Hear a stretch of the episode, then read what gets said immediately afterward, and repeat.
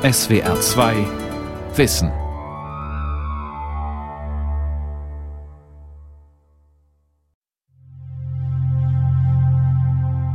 Adenin, Thymin, Guanin, Cytosin, A, T, G, C. Das Erbmolekül DNA steuert unser Leben. Die DNA ist der Grundstoff für die Evolution der Arten. Sie hält uns gesund oder macht krank. Biologie ohne die Erbsubstanz DNA ist heute nicht mehr vorstellbar.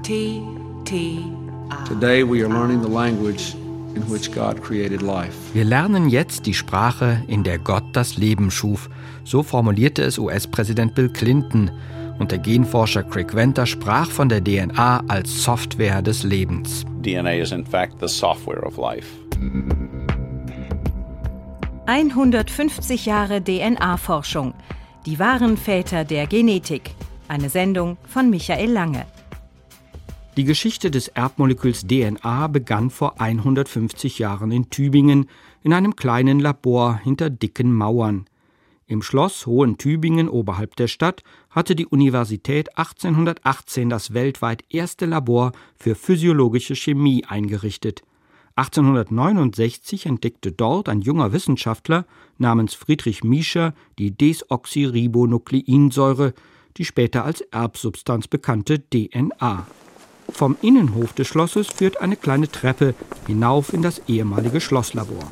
Es ist ja ein äh, alter, äh, wie soll ich sagen, zweijochiger Raum mit Kreuzgratgewölbe und das war die ehemalige Küche des Schlosses Hohentübingen. Professor Ernst Seidel hat als Leiter des Museums der Universität dafür gesorgt, dass Schlossbesucher die grundlegenden Arbeiten, die in diesem Schlosslabor stattfanden, nachvollziehen können.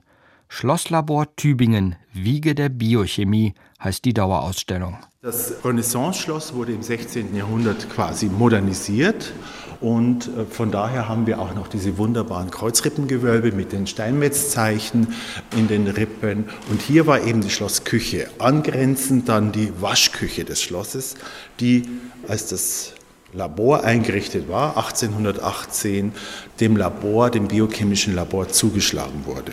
Im Mittelpunkt der Ausstellung steht ein junger Mediziner, der nur ein knappes Jahr in Tübingen forschte. Friedrich Miescher kam im jungen Alter von nur 24 Jahren nach Tübingen. Es war praktisch seine erste Station nach seiner Doktorarbeit, also im Prinzip die Ausbildung zum eigentlichen Wissenschaftler. Heute würde man Postdoktorand vielleicht sagen. Thomas Beck hat als Projektkoordinator und Kurator die Ausstellung zusammengestellt. Dazu hat er viele Informationen über den Entdecker der DNA gesammelt. Friedrich Miescher stammte aus einer anerkannten Basler Medizinerfamilie. Er studierte Medizin in Göttingen und Basel. Aber nach seiner Promotion wollte er nicht Arzt werden, sondern forschen, und dazu war Tübingen 1868 der beste Ort. Und er wollte die Chemie der lebenden Zelle erforschen. Das war damals noch wichtig, weil man noch darum gestritten hat, ob denn vielleicht Lebewesen irgendeine Form von Geist innewohnen, der überhaupt erst die biologischen Vorgänge in Gang setzt oder ob alles chemisch erklärbar ist. Das war ein offener Streit. Man war sich also nicht sicher, wenn man eine tote Zelle hat, ob man dort das gleiche chemisch messen kann wie in einer lebenden Zelle. Also hat Friedrich Miescher sich in den Kopf gesetzt, seine Studien an lebenden Zellen durchzuführen. Nachdem Friedrich Miescher innerhalb eines halben Jahres die Methoden der Chemie seiner Zeit erlernt hatte, ging er ins Schlosslabor in die physiologische Chemie zu Professor Felix Hoppe Seiler. Der hatte sich durch seine Forschung am roten Blutfarbstoff Hämoglobin einen Namen gemacht. Einige Proben aus dieser Zeit sind übrig geblieben und in der Dauerausstellung zu besichtigen. Ja, das sind eben äh, extrahierte rote Blutkörperchen, die dann einfach über die Jahrzehnte hinweg nicht mehr so schön aussehen. Das muss man sagen. Das sieht ein bisschen aus wie Kakaopulver. Eine große Retorte, Glasgefäße, eine einfache Zentrifuge und eine Präzisionswaage vermitteln einen Eindruck von der Arbeit im Schlosslabor. Hier war übrigens auch der Schreibtisch von Friedrich Miescher. Er notiert auch, dass er von seinem Schreibtisch aus den Brunnen im Schlosshof sehen kann. Und er beklagt sich auch über die Kälte in diesem Labor. Im Winter war es eiskalt, es gab keine Heizung, was natürlich äh, für die Arbeit nicht so gut war, aber für die Präparate umso besser. Es war ja ein dauerhafter Kühlschrank. Friedrich Miescher interessierte sich für eine Struktur im Innern lebender Zellen, den Zellkern. In roten Blutkörperchen fehlt er, deshalb suchte er Material mit vielen weißen Blutzellen, denn diese enthalten einen Zellkern. Felix Hoppe-Seiler war es dann, der Friedrich Miescher auf diesen Eiter eingesetzt hat, weil der war einfach zu gewinnen. Weiße Blutzellen aus Blut zu extrahieren ist sehr, sehr schwierig in großen Mengen, aber im Eiter sind die massenhaft vorhanden. Also hat er Friedrich Miescher ins Tübinger Krankenhaus geschickt zum Eiter sammeln. er hat dann wirklich Wundverbände abgewickelt und in größeren Mengen ins Schlosslabor gebracht und sie dort dann ausgewaschen und mit vielen chemischen Vorgängen versucht, möglichst die weißen Blutzellen zu isolieren, um dann erstmal weiße Blutzellen zu haben. Das war der erste Schritt.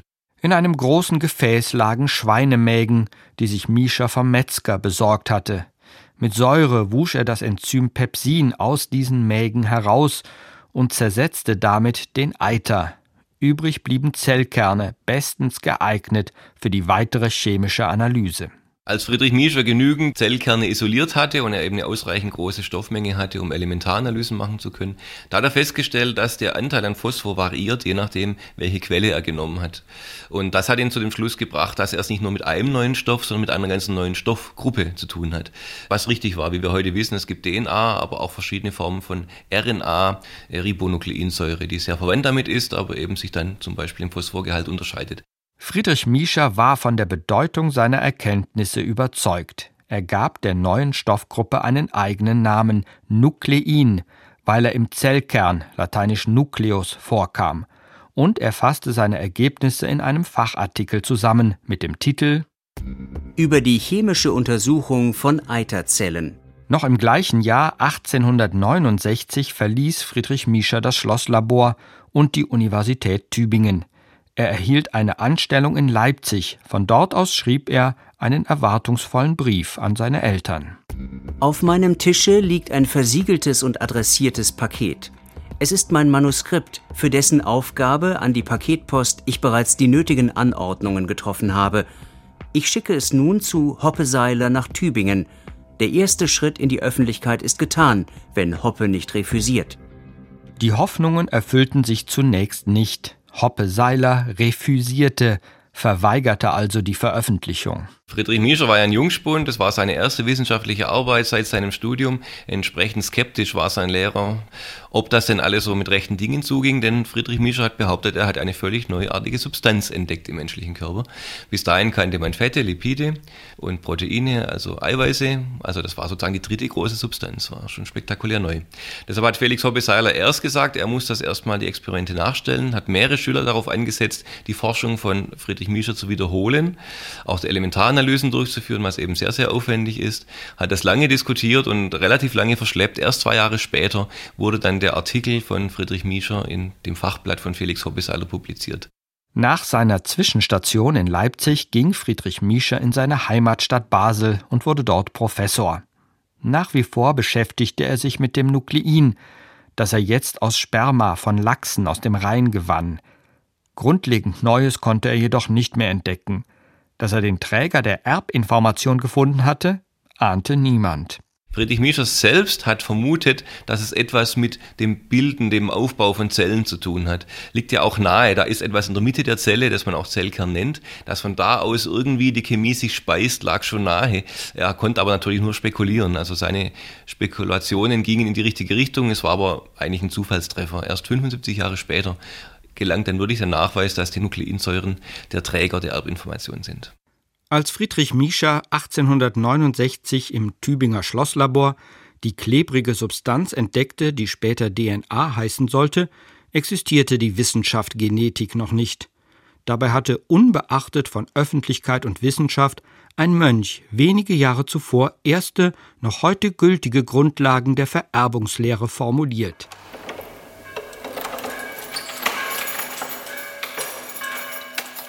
Versteckt hinter Klostermauern, mitten in der Industriestadt Brünn in der mährischen Provinz, auf halber Strecke zwischen Prag und Wien, widmete sich der Mönch Gregor Johann Mendel der Wissenschaft. Hier züchtete er Erbsen und fand als erster grundlegende Gesetze der biologischen Vererbung. Heute heißt die Stadt Brno und ist mit über 500.000 Einwohnern die zweitgrößte Stadt Tschechiens. Dort, wo einst Mendel forschte, befindet sich das Mendel-Museum der Masaryk-Universität Drei Ausstellungsräume präsentieren Leben und Werk Mendels, erklärt Daniela Vranova, die stellvertretende Museumsleiterin. Auf der Rasenfläche vor dem Museum lagen einst der Gemüsegarten des Klosters und ein Treibhaus, wo Mendel Erbsen und andere Pflanzen züchtete. Eh, Unter einem Baum posiert ein etwa zwei Meter großer Mendel aus Marmor. Die Statue stammt aus dem Jahr 1910 und stand bis zum Zweiten Weltkrieg auf dem Abteiplatz außerhalb der Klostermauern. Nach dem Zweiten Weltkrieg wurde sie im Kloster versteckt. Die neuen Machthaber wollten mit Mendel nichts zu tun haben, schließlich war er deutscher und katholischer Mönch und somit als Held des Sozialismus in Tschechien ungeeignet. Doch nun sind die Augustiner zurückgekehrt und auch Gregor Johann Mendel hat wieder seinen Platz gefunden. Im Kloster ist es ruhig, aber außerhalb der Mauern pulsiert das Leben. Das war in den 1860er Jahren nicht anders erläutert der Historiker und Museumsleiter Dr. Ondrej Dostal. Brno druhé největší město v České republice, které má zhruba 500 tisíc obyvatel. Zu Mendels Zeiten war Brünn das industrielle Zentrum der Provinz Mähren. Genannt auch das Manchester von Mähren, vor allem wegen der zahlreichen Textilfabriken. Im 19. Jahrhundert lebten hier Deutsche, Tschechen und Juden nebeneinander und miteinander. Wer wie Mendel aus einfachen Verhältnissen stammte und zu höherer Bildung gelangen wollte, für den war das Kloster damals der beste Weg. Mendel wurde in Heisendorf geboren, einer deutschsprachigen Gemeinde im nördlichen Mähren. Er wuchs auf mit zwei Schwestern als Kind einfacher Bauern. Zunächst sprach er nur seine Muttersprache Deutsch und lernte erst im Studium in Olmütz Tschechisch. Als er später in die Augustinerabtei in Brünn eintrat, beherrschte er bereits beide Sprachen. Mendel war ein gläubiger Mensch, aber seine Liebe gehörte der Naturwissenschaft – einen Widerspruch sah er darin nicht. Religion und Wissenschaft gehörten nach seinem Verständnis zusammen, wie zwei Seiten einer Medaille. Mendel äh, ging als Augustinermönch zum Studium nach Wien, weil er unter Prüfungsangst litt und beim Examen für den Lehrerberuf zunächst durchgefallen war. Daraufhin entschied der Abt der Augustiner von Brünn, Cyril Knapp, ein sehr kluger, weitsichtiger Mann, dass Mendel in Wien Naturwissenschaften studieren sollte. Für Mendel erfüllte sich ein Traum. Er studierte bei dem renommierten Physiker Christian Doppler, der mit der in Brünn Lehrer werden durfte. Mendel genoss sein Studium, kehrte aber anschließend pflichtbewusst in sein Kloster nach Brünn zurück, um als Lehrer für Naturwissenschaft am Gymnasium zu arbeiten. Das Experimentieren, das er im Studium erlernt hatte, fehlte ihm jedoch, da er auch für den Garten des Klosters zuständig war, nutzte er die Gelegenheit, um mit den Pflanzen, die dort wuchsen, einfache Experimente durchzuführen. Erbsen waren in der Klosterküche beliebt und zugleich bestens geeignet für Kreuzungsversuche, denn Blüten und Samenschoten waren gut sichtbar und zählbar. Etwa zehn Jahre lang kreuzte Mendel verschiedene Sorten der Erbse Pisum sativum, so entstanden Mischformen verschiedener Sorten, die sich in Blütenform und Blütenfarbe unterschieden, sogenannte Hybride. Er führte zehntausende Experimente durch und dokumentierte sie, so wie er es im Physikstudium gelernt hatte. 1866, nach über zehn Jahren Forschung, fasste er seine Ergebnisse in einem Artikel für die Verhandlungen des Naturforschenden Vereines Brünn zusammen. Die auffallende Regelmäßigkeit, mit welcher dieselben Hybridformen immer wiederkehrten, so oft die Befruchtung zwischen gleichen Arten geschah, gab die Anregung zu weiteren Experimenten, deren Aufgabe es war, die Entwicklung der Hybriden in ihren Nachkommen zu verfolgen. Was dröge und sachlich daherkam, bewirkte später eine Revolution in der Wissenschaft. Denn Gregor Johann Mendel hatte die Arbeitsweise der Botanik verändert der Heidelberger Wissenschaftshistoriker und Sachbuchautor Professor Ernst Peter Fischer sieht darin die größte Leistung Mendels. Er hat nämlich die Statistik sozusagen auf den Kopf gestellt. Die Botaniker haben früher immer eine Pflanze genommen und an dieser einen Pflanze möglichst viele Eigenschaften gemessen oder gezählt. Und Mendel dreht das rum. Er nimmt äh, viele Pflanzen und zählt an denen eine Eigenschaft. Also zum Beispiel die Farbe der Blätter, die Blattform, die Höhe der Stängel und alle diese Dinge. Und wenn er immer diese einzelne Eigenschaft beobachtet und die bei vielen beobachtet, dann kann er sowas wie eine Statistik machen. Mendel fand heraus, wenn er weißblühende mit rotblühenden Erbsen kreuzte, dann waren alle Pflanzen der nächsten Generation rotblühend. Das ist heute die erste Mendelsche Regel, die Uniformitätsregel. Dann kreuzte er die Pflanzen erneut und die bereits verschwundenen weißen Blüten tauchten wieder auf, bei einem Viertel der Pflanzen. Das besagt die zweite Mendelsche Regel, die Spaltungsregel. In dieser Generation treten nebst den dominierenden Merkmalen auch die rezessiven in ihrer vollen Eigentümlichkeit wieder auf. Und zwar in dem entschieden ausgesprochenen Durchschnittsverhältnisse 3 zu 1. Gregor Johann Mendel war überzeugt, etwas Wichtiges entdeckt zu haben. Aber die Koryphäen seiner Zeit erkannten nicht, dass der Erbsenzähler aus Brünn grundlegende Erkenntnisse über die Vererbung entdeckt hatte.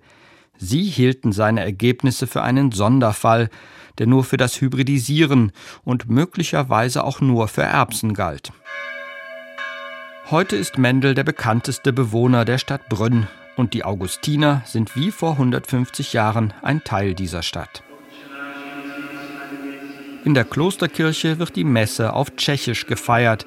Der Platz vor dem Augustinerkloster heißt heute Mendelplatz. Außerdem gibt es in Brno eine Mendelstraße, ein Mendel-Gymnasium und eine Mendel-Universität mit den Schwerpunkten Landwirtschaft und Gartenbau. Und wie überall auf der Welt lernt jeder Schüler die Mendelschen Regeln als Grundlage der Vererbungslehre. Denn die Gesetzmäßigkeiten, die er entdeckte, zeigen, dass es so etwas wie Gene gibt, materielle, zählbare Erbanlagen, die im Innern jeder lebenden Zelle stecken, in Bakterien, Pflanzen, Tieren und Menschen. Mendel war dies jedoch nicht bewusst. Er beschrieb die Vererbung, ohne sie zu verstehen.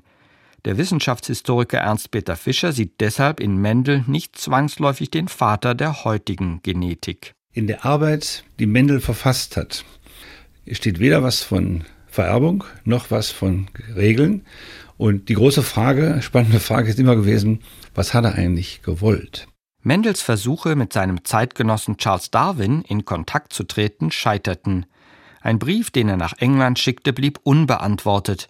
Und vielleicht ist es ja besser so, denn die beiden hätten sich nicht verstanden. Mendels Vorstellungen hatten mit der Evolutionslehre, die sich später entwickelte, wenig zu tun. Mendel hat gesagt, dass alle Pflanzen die Tendenz haben, zur Stammform zurückzukehren. Das ist das, was er zeigen wollte.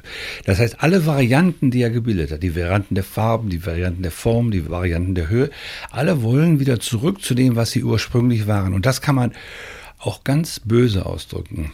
Was Mendel zeigen wollte, ist, dass es keine Evolution gibt, sondern dass die Pflanzen von Gott ewig in derselben Form geschaffen sind und falls mal Abweichungen auftauchen, kehren sie zur Stammform zurück. Mendel versuchte nach 1866 auf Rat von gelehrten Botanikern seine Ergebnisse mit Habichtskräutern zu wiederholen, aber er scheiterte und beendete seine botanischen Experimente dass die Habichtskräuter ein Sonderfall sind und dass ihm die Erbsen grundlegende Gesetze der Vererbung offenbart hatten, konnte Mendel nicht ahnen. 1868, zwei Jahre nach seiner wissenschaftlichen Veröffentlichung, wurde Mendel zum Abt seines Klosters gewählt und hatte danach viel mit Verwaltungsaufgaben zu tun. Aber seine Liebe galt weiterhin der Natur und der Wissenschaft, allerdings nicht mehr der Pflanzenzüchtung, sondern der Wetterkunde und der Imkerei. Mendels Forschung wurde zunächst vergessen. Es dauerte über 30 Jahre, bis Genetiker seine Ergebnisse zu schätzen wussten. Die Arbeiten Friedrich Mischers blieben unbeachtet, auch als um 1900 Mendels Forschungsergebnisse die Aufmerksamkeit dreier Wissenschaftler erregten. Lange nach dem Tod Mendels legten der Niederländer Hugo de Vries der Deutsche Karl Korrenz und der Österreicher Erich von Czernak die Grundlagen einer neuen Wissenschaft, die sie Genetik nannten. Die Pioniere waren Botaniker und suchten nach Gesetzmäßigkeiten der Vererbung. Sie fanden heraus, dass 35 Jahre zuvor ein Mönch in Brünn die wichtigsten Gesetze bereits entdeckt hatte. Die Mendelschen Regeln wurden formuliert und Gregor Johann Mendel fand den Weg in die Schulbücher. Für das, was da vererbt wird, setzte sich nach einigem Hin und Her der Begriff Gen durch. Aber die klassischen Genetiker, wie sie heute heißen, hatten keine Ahnung, wie und wo das Erbmaterial steckte. Die meisten Experten setzten zunächst auf Proteine, also auf Eiweiße, denn sie sind die vielfältigsten Moleküle in jeder lebenden Zelle. Nur eine Minderheit von Fachleuten hielt die eher simpel aufgebaute DNA für einen aussichtsreichen Kandidaten. Erst in den 1940er Jahren mehrten sich die Hinweise auf die DNA als Träger der Erbinformation. Den Zusammenhang zwischen Mendels Beobachtungen im Klostergarten und Mischas Entdeckung im Tübinger Schlosslabor erkannten Wissenschaftler erst nach dem Zweiten Weltkrieg. Sie untersuchten die Natur der Phagen.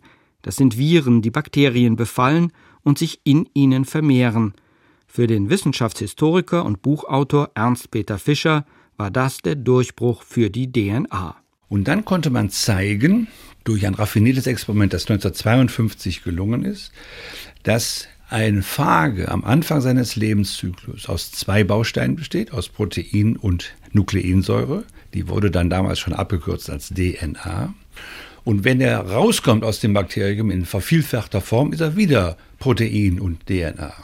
Aber im Bakterium selbst ist er nur DNA.